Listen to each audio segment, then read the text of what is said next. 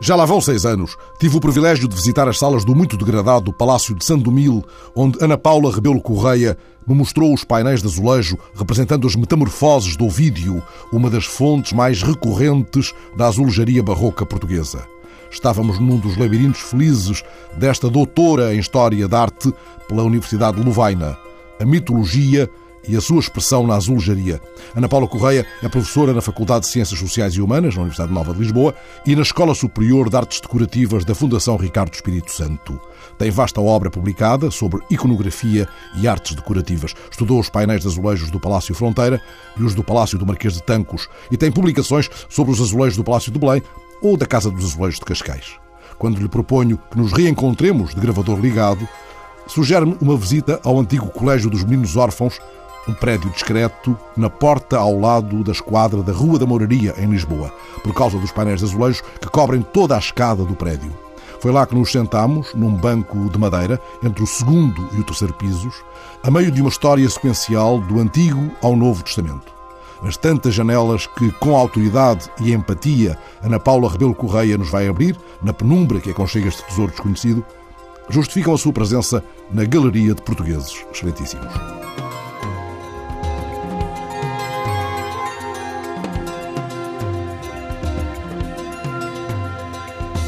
Porquê é que me trouxe para estas escadas de um prédio sombrio na dobra da moraria? Porque a nossa primeira conversa foi sobre azulejos e apeteceu mostrar-lhe um dos inúmeros conjuntos extraordinários que Lisboa tem, que são muito pouco conhecidos, que precisam muitíssimo de ser salvaguardados e que são muito significativos não só pelo momento histórico de, no qual foram realizados, uh, são uma espécie de viagem no tempo, mas também porque aqui eu penso que este conjunto de painéis de azulejo é uma síntese daquilo que os nossos pintores de azulejo conseguiram atingir em meados do século XVIII, sobre o qual haveria muito que falar. Podemos passear pela escada e ver os painéis. Este edifício é um edifício que foi construído no século XIII por Dona Brites, que é refeito no século XVI por Dona Catarina que é totalmente reconstruído, ou pelo menos muito reconstruído, logo após o terremoto, em 1700 e logo a seguir, em 56. Até, aliás, ele até tem obras um bocadinho anteriores ao terremoto, ele tem obras eh, já em 1754 e que tem hoje um conjunto de azulejos que está integralmente conservado in situ, apesar do estado deste edifício. Parece que estamos assim num edifício abandonado, embora não, não esteja abandonado. Embora esteja ocupado, inclusive, por está, instituições. Exatamente, está ocupado por instituições e vemos que tem uma escadaria com uma arquitetura simples e muito estreita e toda a arquitetura e todo o espaço é reinventado através do azulejo. Para lá depois das narrativas. Nós fazemos um percurso de dois andares e meio no Antigo Testamento e depois de dois andares no Novo Testamento. Este edifício destinava-se a acolher os meninos órfãos, chegou a ter aqui 30 meninos alojados que eram aos quais se dava educação para depois poderem ir para as missões, nomeadamente em África. Subimos esta escada e estes painéis de azulejo contam-nos uma história. Nós perdemos hoje a noção de que até ao século XVIII e até à Revolução Industrial praticamente não havia imagens no espaço público. Portanto, entrar nestes sítios e ter todo este imaginário, que aqui não só nos conta uma história, mas também substitui a arquitetura, tinha de certeza um impacto visual que hoje nos escapa. Nós hoje vemos isto um bocadinho. Estamos um bocadinho a descodificar, estamos a tirar o seu sentido primeiro. É um, um bocadinho o que o Museu Imaginário do André Malraux teríamos de, ver um, de reler um pouco. O André Malraux é sempre uma chamada de bom senso para a maneira como olhamos para as coisas. Malraux teria incluído fotos desta escadaria do antigo Colégio dos Meninos Órfãos no seu projeto do Museu Imaginário. Esta escadaria que é objeto de estudo e de fruição de Ana Paula Rebelo Correia. Tantas foram as vezes que a subiu e desceu com alunos ou com amigos. Venho aqui várias vezes, todos os meus amigos eh, portugueses, belgas, porque vivi muitos anos na Bélgica e tenho amigos belgas e franceses que vêm, eu trago-os aqui e não os trago aqui para estudar, trago-os aqui para lhes mostrar uma coisa com a qual me sinto bem. Acho que o azulejo tem um impacto sensorial muito forte, pelo menos para mim. E o que é que eles retêm num primeiro momento diante desta longa e bela história sequencial? Eu acho que quem entra aqui pela primeira vez retém um efeito geral de surpresa. Ninguém está à espera que numa rua, numa fachada que não tem nada de, de especialmente que suscita curiosidade, que se entre e que se veja esta escadaria totalmente revestida de cerâmica. Eu acho que o primeiro impacto é esta surpresa sensorial de ter paredes revestidas de cerâmica. Eu acho que a cerâmica, independentemente agora de estarmos a falar de azulejo, revestir uma parede de milhares de quadradinhos de cerâmica é um bocadinho uma história de alquimia. A cerâmica é barro cozido que é vidrado. Depois temos aqui o azul e branco, que eu penso que na, no imaginário de todos nós existe. Às vezes não pensamos nisso, mas existe. Uh, se entrarmos nas igrejas cobertas de talha dourada, de azul e de branco, pensamos que todos nós utilizamos a frase é ouro sobre azul quando queremos falar de uma ideia de harmonia. Uma coisa que está bem, dizemos, olha, isso é ouro sobre azul.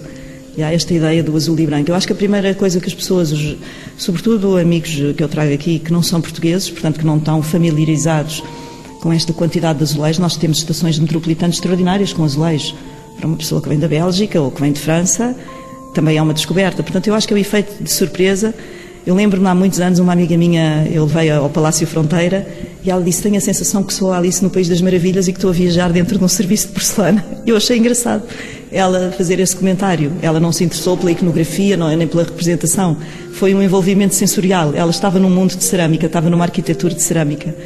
E eu acho que estes espaços são muito interessantes também por essa ideia. Paredes totalmente revestidas de cerâmica, com narrativas que dialogam com a arquitetura, que se desenrolam à escala dessa mesma arquitetura. E aqui, isso vê-se, se o Fernando olhar aqui para esta parede, veja como o pintor dos azulejos e o azulejador, porque depois há toda uma estrutura para fazer isto, fez os azulejos inclinados. Se tirar o painel desta parede e o puser numa parede de uma sala, percebe imediatamente que é um painel que fazia parte de uma escada. Foram feitos para dialogar com o movimento de subida e descida, mas continuemos aqui sentados, neste banco de madeira, num lanço de escada entre o segundo e o terceiro pisos, algures entre o Velho e o Novo Testamento. Continuemos aqui sentados à conversa, escutando as vozes que, uma vez por outra, irrompem no andar de baixo ou o som da chuva nos telhados da moraria. Ana Paula Rebelo Correia traz muitas vezes aqui os seus alunos, despertando neles a curiosidade, que é o motor da investigação.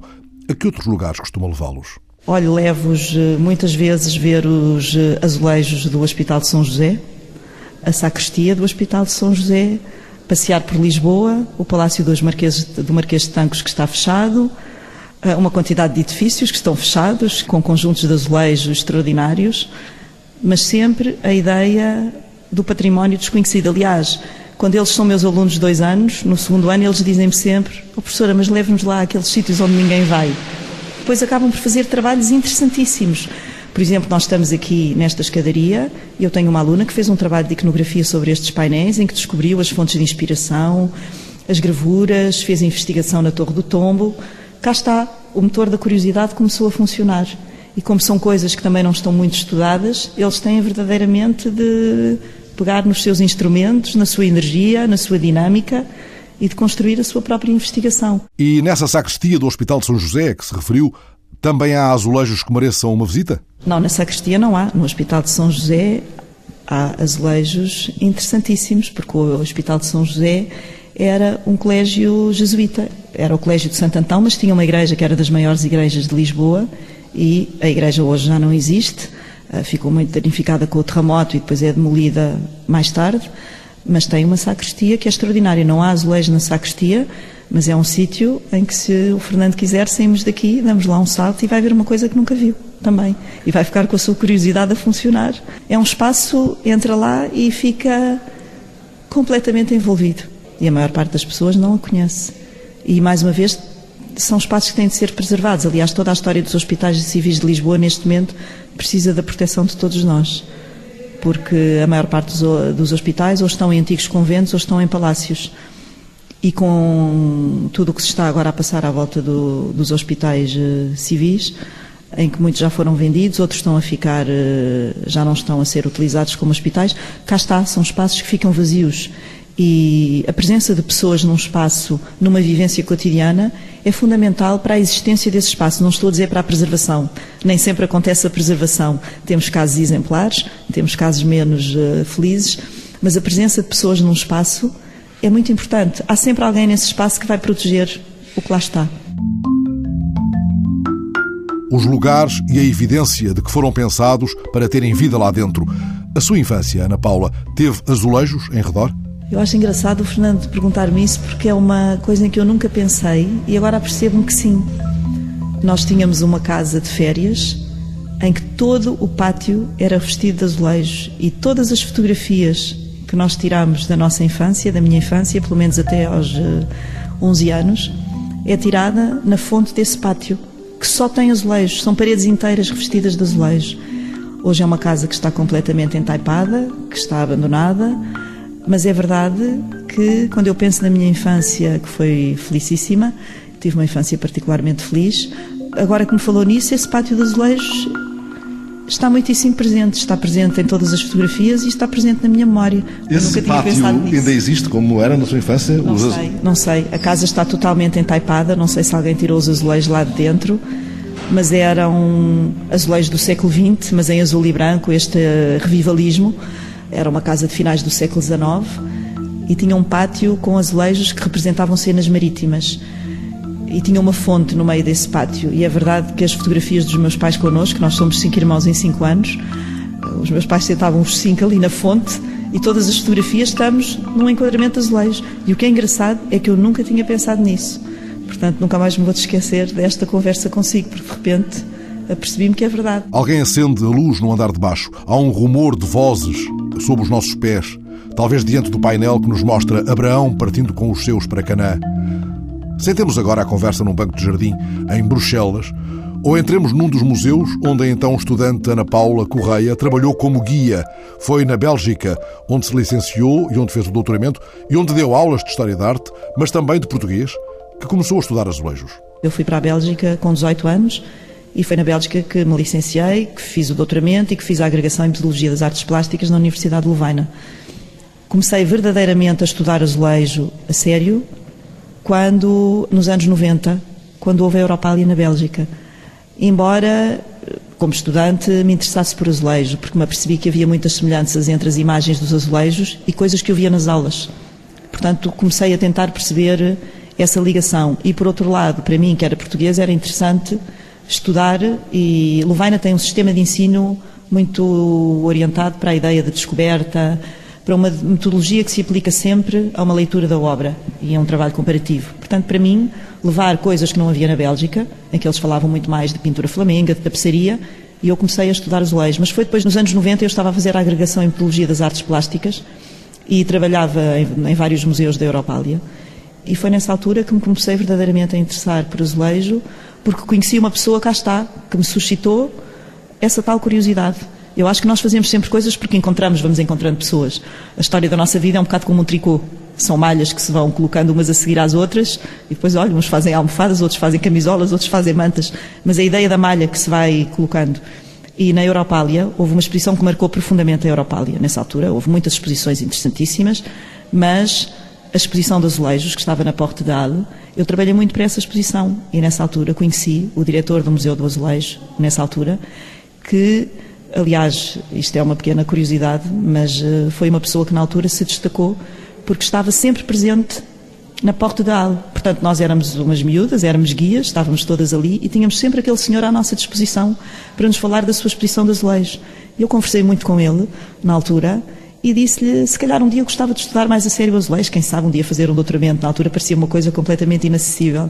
E ele disse-me, estudo o século XVII, que é uma coisa que está completamente por estudar. E depois, sempre que eu vinha a Portugal, ia falar com ele ao Museu do Azulejo. É uma pessoa que foi importantíssima para a constituição do Museu do Azulejo, tal como ele é hoje. Foi, eu considero que é um dos verdadeiros pilares do Museu do Azulejo.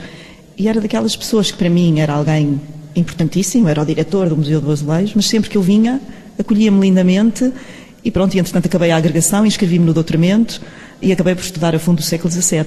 Mas se calhar, se nunca tivesse encontrado o Dr. João Castelo Branco, que é o nome do, da pessoa de quem eu estou a falar, que é hoje o diretor do Museu Gulbenkian, como encontrei depois o professor José Meco, que me ensinou imenso sobre azulejos, se nunca me tivesse cruzado com estas pessoas, provavelmente tinha ficado na Bélgica e tinha estudado tapeçaria ou pintura flamenga.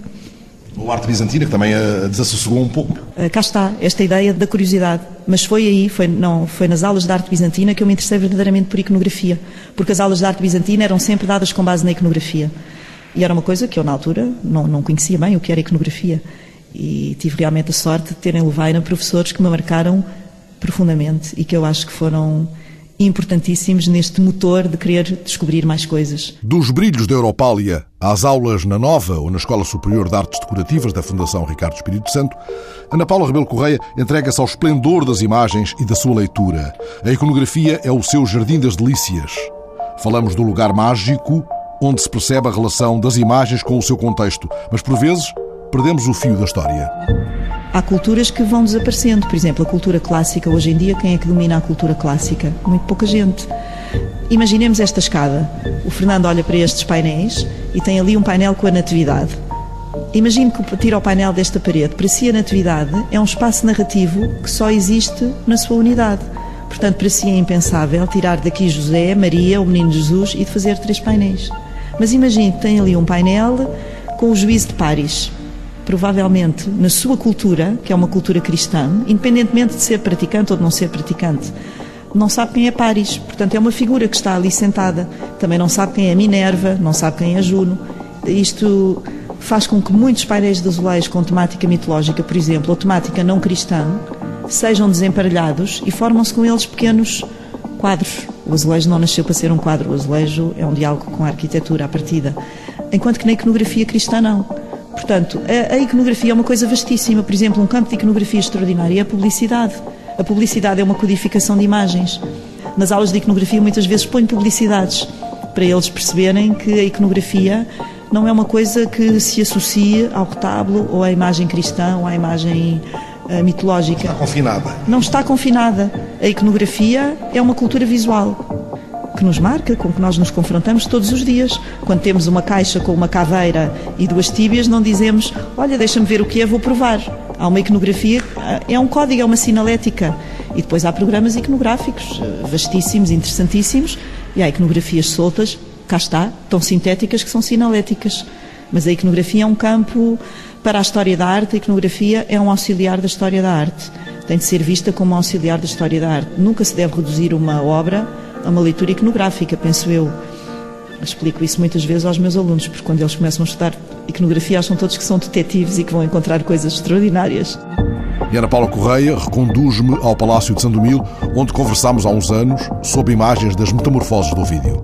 Aí a iconografia é muito interessante, porque as pinturas são copiadas de gravuras alemãs, em que as figuras masculinas estão nuas. Mas como as pinturas foram feitas num palácio português, há sempre um arbusto que por acaso nasceu naquele sítio, entre as pernas das figuras e que vai até à cintura. Cá está, aqui a iconografia é muito interessante.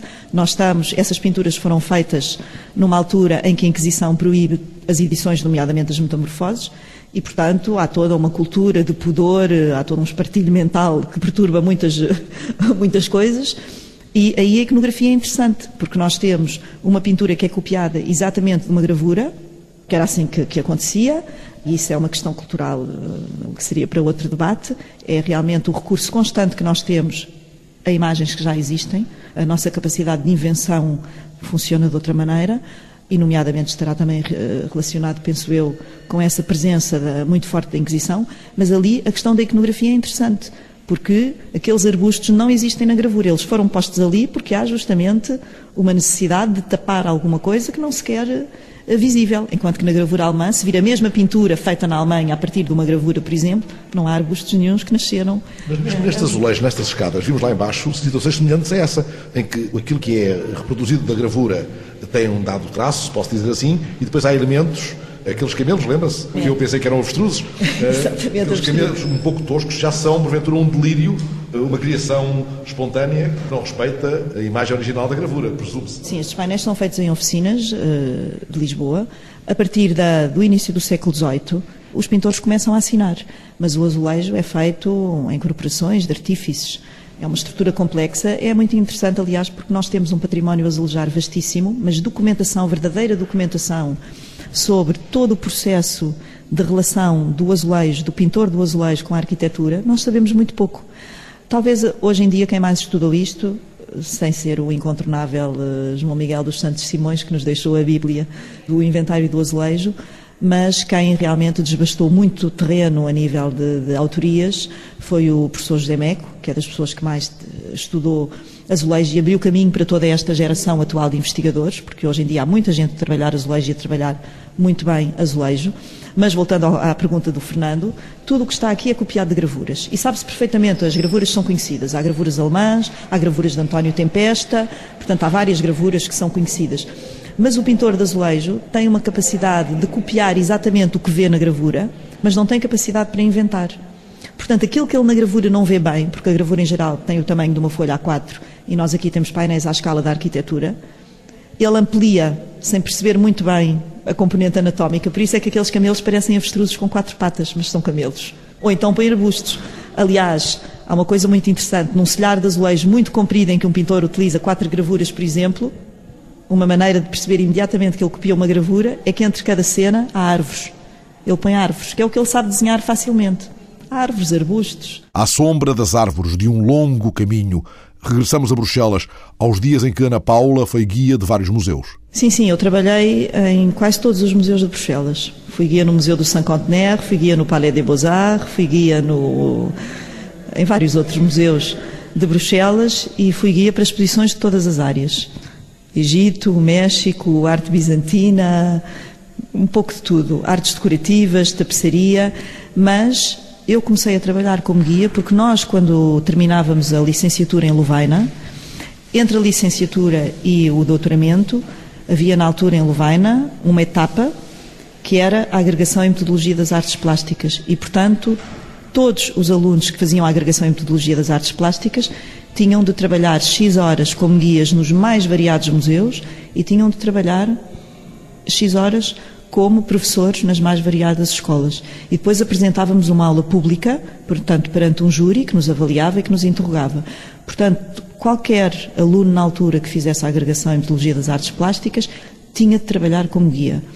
E trabalhar como guia num museu é muitíssimo interessante, porque primeiro temos de preparar áreas muito diversas e temos de perceber como é que funciona a relação das pessoas com aquilo que está a ver. Porque trabalhar como guia não é explicar as coisas Trabalhar como guia é estabelecer um elo de diálogo entre a obra e a pessoa que está a olhar para a obra. E esse elo não passa forçosamente pela explicação das coisas. Por isso é que eu acho que é trabalhar como guia, dar aulas, é criar um diálogo entre pessoas e objetos. E ao, ao criar o diálogo entre as pessoas e os objetos, é encaminhar as pessoas para o encontro com a história desses próprios objetos. Em 98, regressou a Portugal e começou a estudar os painéis de azulejos do Palácio Fronteira. Só os painéis do Palácio Fronteira davam uma emissão. Sim, o Palácio Fronteira tem azulejos que dão para um ciclo de emissões. Mas o Palácio Fronteira tem uma história muito interessante. O Palácio Fronteira é um edifício do último terço do século XVII que se manteve até aos dias de hoje na mão da mesma família e, portanto, que é habitado pelo Dr. Fernando Mascarenhas, que é uma pessoa que tem feito tudo para continuar a dar uma vida cultural àquele palácio. O palácio foi construído por Dom João de Mascarenhas. E o Dom João de Mascarenhas é uma figura muito curiosa. Ele constrói o palácio muito novo, ele tem cerca de 30 e poucos anos quando constrói o palácio, num terreno em Benfica. Se ler a crónica de São Domingos, Frei Luís de Souza diz que Benfica se chama Benfica porque era um lugar onde se fica bem, era um lugar onde se está bem. E é um palácio com uma iconografia curiosíssima, porque é um, é palácio que só tem iconografia profana, muita iconografia mitológica, iconografia ligada também com a história. E é um palácio onde eu vim quando ainda não vivia em Portugal. Eu ainda era uma estudante, vivia na Bélgica, vim cá com uma bolsa de estudo. Na altura em que comecei a perceber que havia muitas coisas nos azulejos parecidas com coisas que eu via na Bélgica, nomeadamente nas gravuras flamengas, vim ao palácio e o Dr. Fernando Mascarenhas acolheu-me lindamente. E eu fiquei cheia de vontade de estudar mais coisas sobre o palácio. Depois regressei à Bélgica, fechei-me um ou dois meses, já não me lembro, no gabinete de estampas de Bruxelas e encontrei as gravuras todas dos azulejos do palácio. E achei aquilo extraordinário. Pensei, mas espera, eu estou num palácio, as gravuras do Terraço das Artes Liberais, que são feitas a partir de, de, de são gravuras do João Sadeler, a partir de pinturas do Martin de Vos, e aquilo foi uma espécie como puxar o fio de uma um fio e, e veio e comecei a achar aquilo realmente interessante, porque o Dom João de Mascarenhas, como ele estava a dizer, é uma figura que fica um bocadinho marcada na, na, história, aliás, bastante marcada, porque tem um palácio que chegou aos dias de hoje, mas os seus contemporâneos falavam deles. E há duas situações que eu acho interessantes. Uma delas que diz que ele era um homem culto, erudito, muito mais interessado pelo ser do que pelo parecer. O pró-século XVII, que é um período quase gongórico, em que todos se elogiam uns aos outros, eu acho isto muito interessante dizer de alguém que ele é mais interessado pelo ser do que pelo parecer.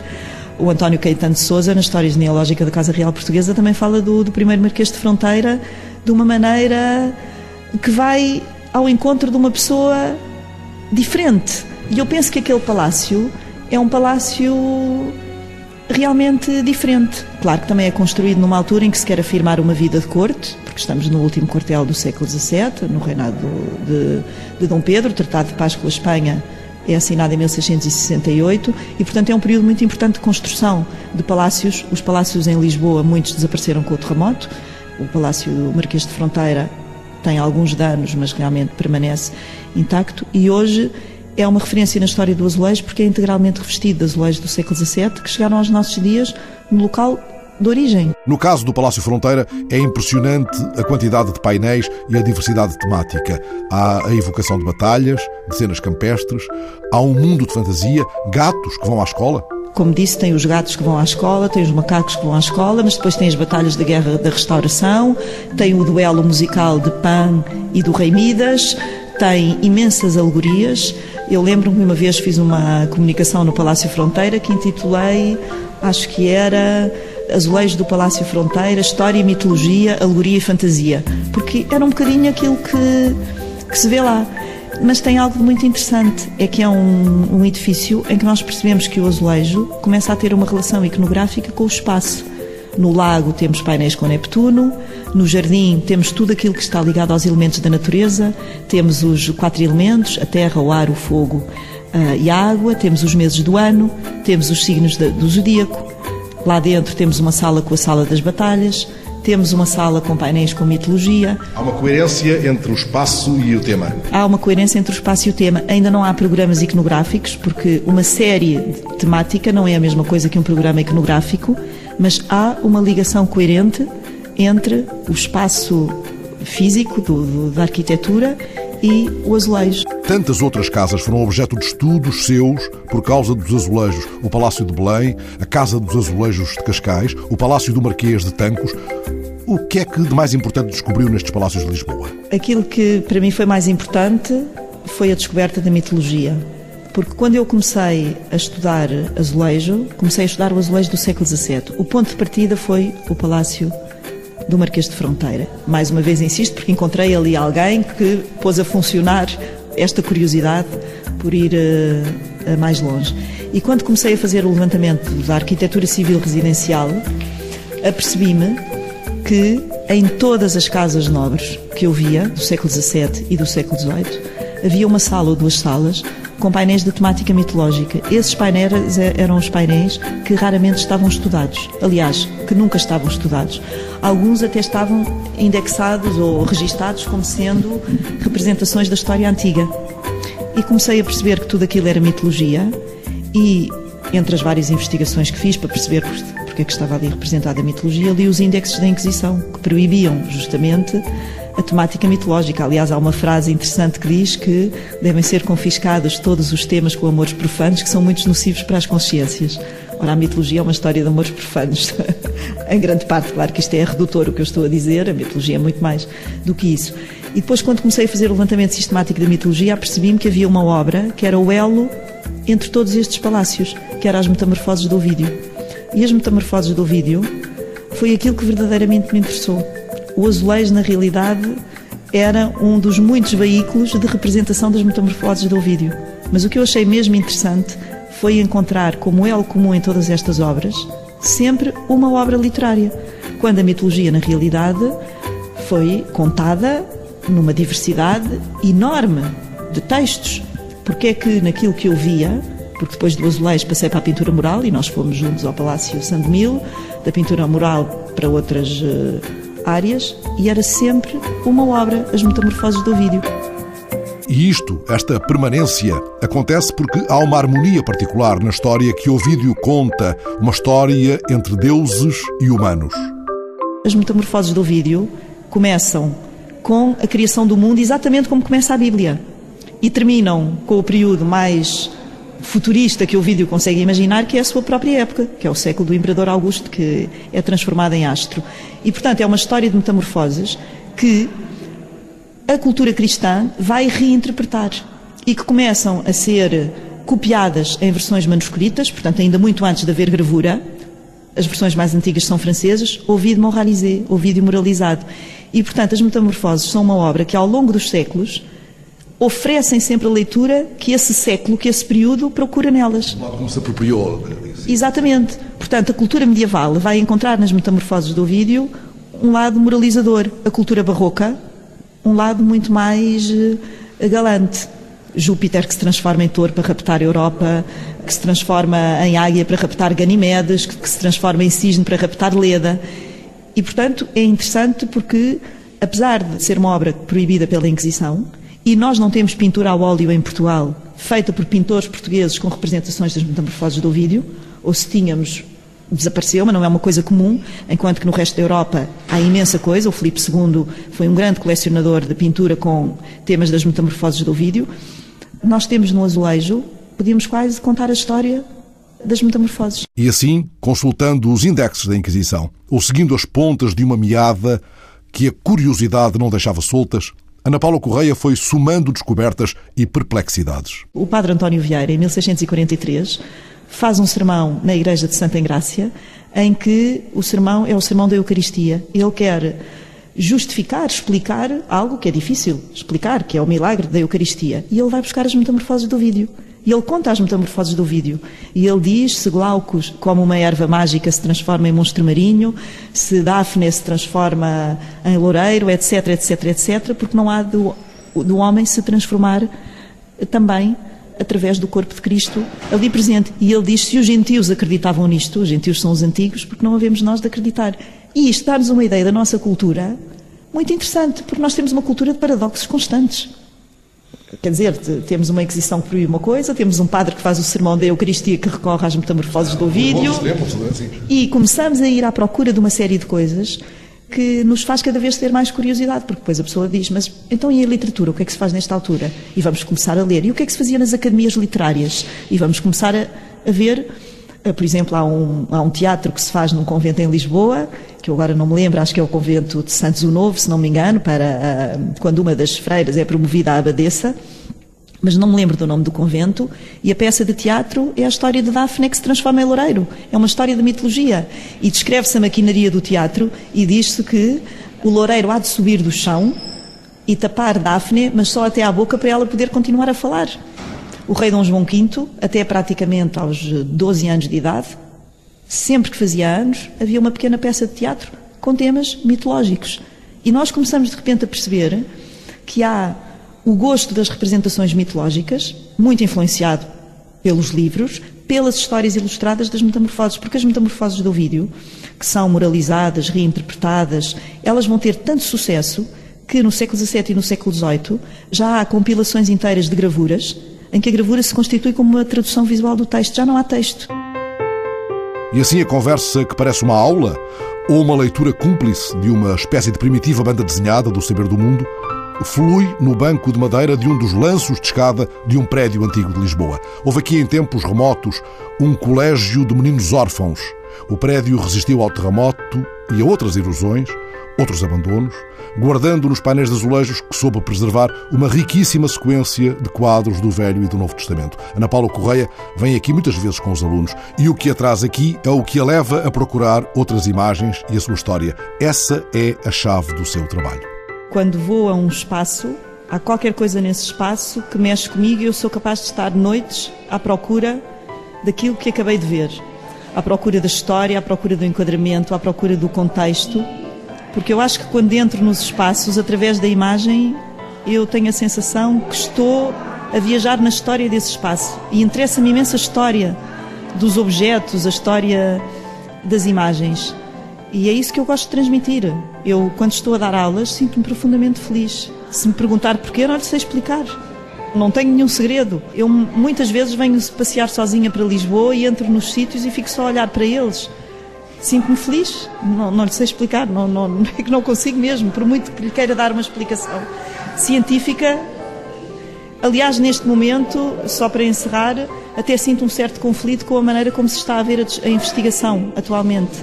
Eu acho que a maneira como se está a ver a investigação está a tirar o bom senso, de certo modo, ao verdadeiro interesse da investigação. Porque neste momento o investigador trabalha porque tem de preencher formulários que lhe permitem ter subsídios para fazer a sua investigação. Mas o verdadeiro fascínio da investigação, a valorização da internacionalização da investigação, eu acho que está a desaparecer. Veja o caso do André Malraux. Ele nunca preencheu nenhum formulário para ser internacional. E não há ninguém que estude História da Arte e que não comece por ler o Museu Imaginário do André Malraux. Hoje, o que eu estou aqui, esta entrevista que eu estou aqui a dar, esta conversa que estamos a ter, ou se eu sair daqui e for fazer uma conferência aqui para a Junta de Freguesia, nada disso conta a nível de currículo. O que é interessante, o que é importante, interessante não é para mim, o que é importante é eu escrever um artigo com arbitragem científica numa revista de especialistas que só é lida por especialistas. Isso é importante para eu pôr no meu currículo. Ora, para mim é uma coisa, e digo isto com toda a sinceridade, que tem o mínimo de interesse. Porque se eu for fazer agora, chamar as for fazer uma conferência na, na junta de freguesia, trouxer as pessoas para esta escada, são 100 pessoas que se calhar vão passar a olhar para esta escada de outra maneira e esta escada nunca vai desaparecer. Porque se vai perpetuando o, o interesse pelo que aqui está. Aquilo que eu vou escrever no artigo científico como arbitragem científica, como dizia um colega meu, belga ou hipocrisia, hipocrisia, não vai contribuir em nada ou em muito pouco. Nós não estamos a ir neste momento no bom caminho. Investigação é divulgar e é levar as pessoas a gostar daquilo que as rodeia e a integrarem-se na sua própria história. A nossa história é a nossa memória e um homem amnésico é um homem sem vida. Por isso, Ana Paula Correia regressa muitas vezes a esta escada do antigo Colégio dos Órfãos, na Rua da Mouraria, em Lisboa e de cada vez que o faz, ela consegue que vozes como aquelas que escutámos no andar de baixo sejam vozes de espanto. Pois aqueles que tantas vezes subiram e desceram esta escada finalmente se demoram e espantam diante da maravilha que ela guarda, da maravilhosa história que ela conta.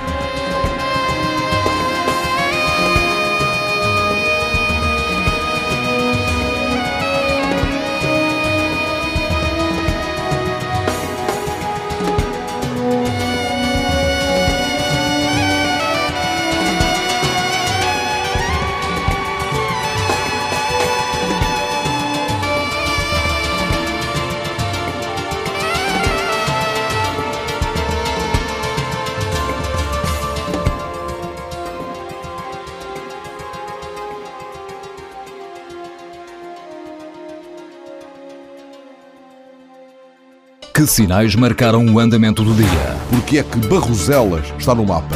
É o metal, senhores. É o metal. Que decidiram os ministros que não mandam? O país é que tem constitucional? Sim, o governo, toda a gente tem constitucional. Vem aí um aumento de impostos? Com certeza, acho que vem. É a única coisa que é constitucional. É, sim, certo. Aumentar impostos é inequivocamente constitucional. Mas também é a única coisa que o governo sabe fazer. Hum? Que novas experiências saíram do tubo de ensaio? Desta vez foram 13-0. Até o busto da República votou contra. Foi um gangbang do Tribunal Constitucional no governo. Os programas da TSF estão disponíveis em podcast logo após a transmissão. Hum? Para escutar o que quer, quando e quantas vezes quiser. Está aqui uma boa notícia. Subscrição gratuita em tsf.pt/podcast. Tudo o que se passa, passa na TSF.